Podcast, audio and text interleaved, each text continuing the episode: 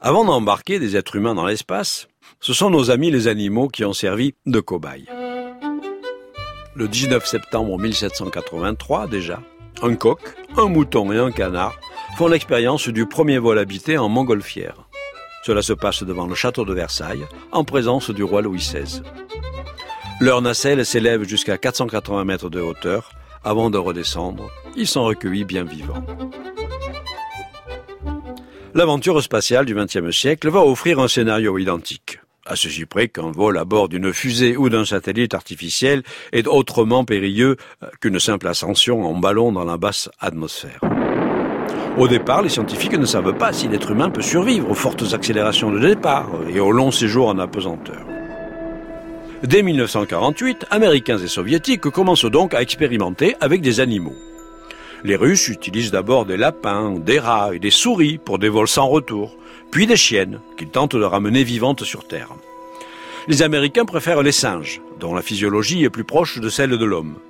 Nombre d'entre eux sont sacrifiés au nom de la science lors des phases de décollage, de retour au sol des fusées ou dans les vols orbitaux. C'est ainsi que le 3 novembre 1957, une chienne noire et blanche nommée Laïka embarque à bord de Sputnik 2.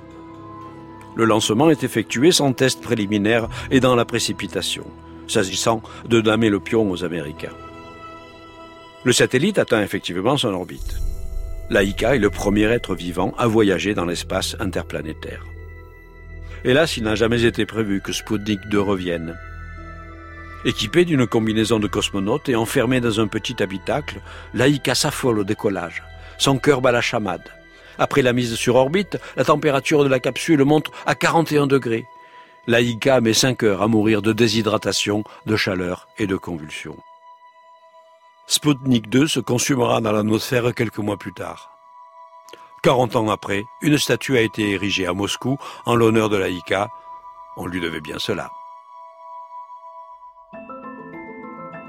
Heureusement, beaucoup d'animaux ont survécu.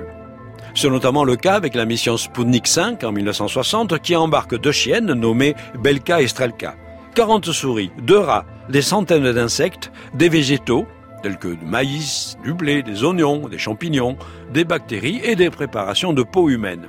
Tous sont récupérés sur Terre en parfait état. Strelka a plus tard donné naissance à six chiots, dont l'un a été offert à John Kennedy pour son fils.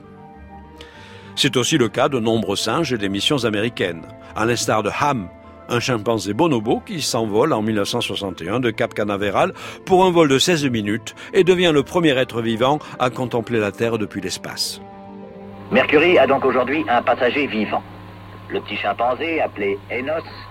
Ou encore du chimpanzé Enos à bord d'une capsule Mercury qui le met en orbite autour de la Terre. L'engin est récupéré en mer et le singe est sauf. Grâce à lui, plusieurs centaines d'améliorations vont être apportées à la fusée et à la capsule, permettant la réussite du vol d'Alan Shepard, qui la même année 1961 sera le premier humain américain envoyé dans l'espace. Le clou de la ménagerie spatiale se passe en 1968 lorsque les soviétiques envoient en direction de la Lune la sonde Zone 6. Elle transporte des insectes et des tortues, contourne la Lune et retourne sur Terre. Grâce à un choix subtil d'orbite, la sonde revient avec une décélération acceptable pour un humain, mais elle s'écrase à l'arrivée sur le territoire de l'URSS. Tous les animaux périssent. Alexei Leonov, qui trois ans auparavant avait été le premier piéton de l'espace, avait fait des pieds et des mains pour participer au vol.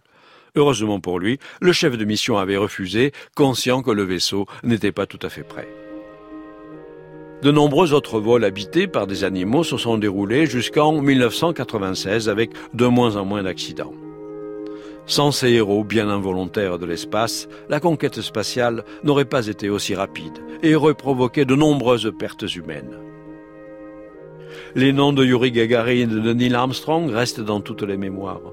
Mais qui se souvient des singes Albert, Gordo, Sam, Yorick, Mike, des chiennes Daisy, Lisa, Pshelka et de centaines d'autres qui ne portaient même pas de nom.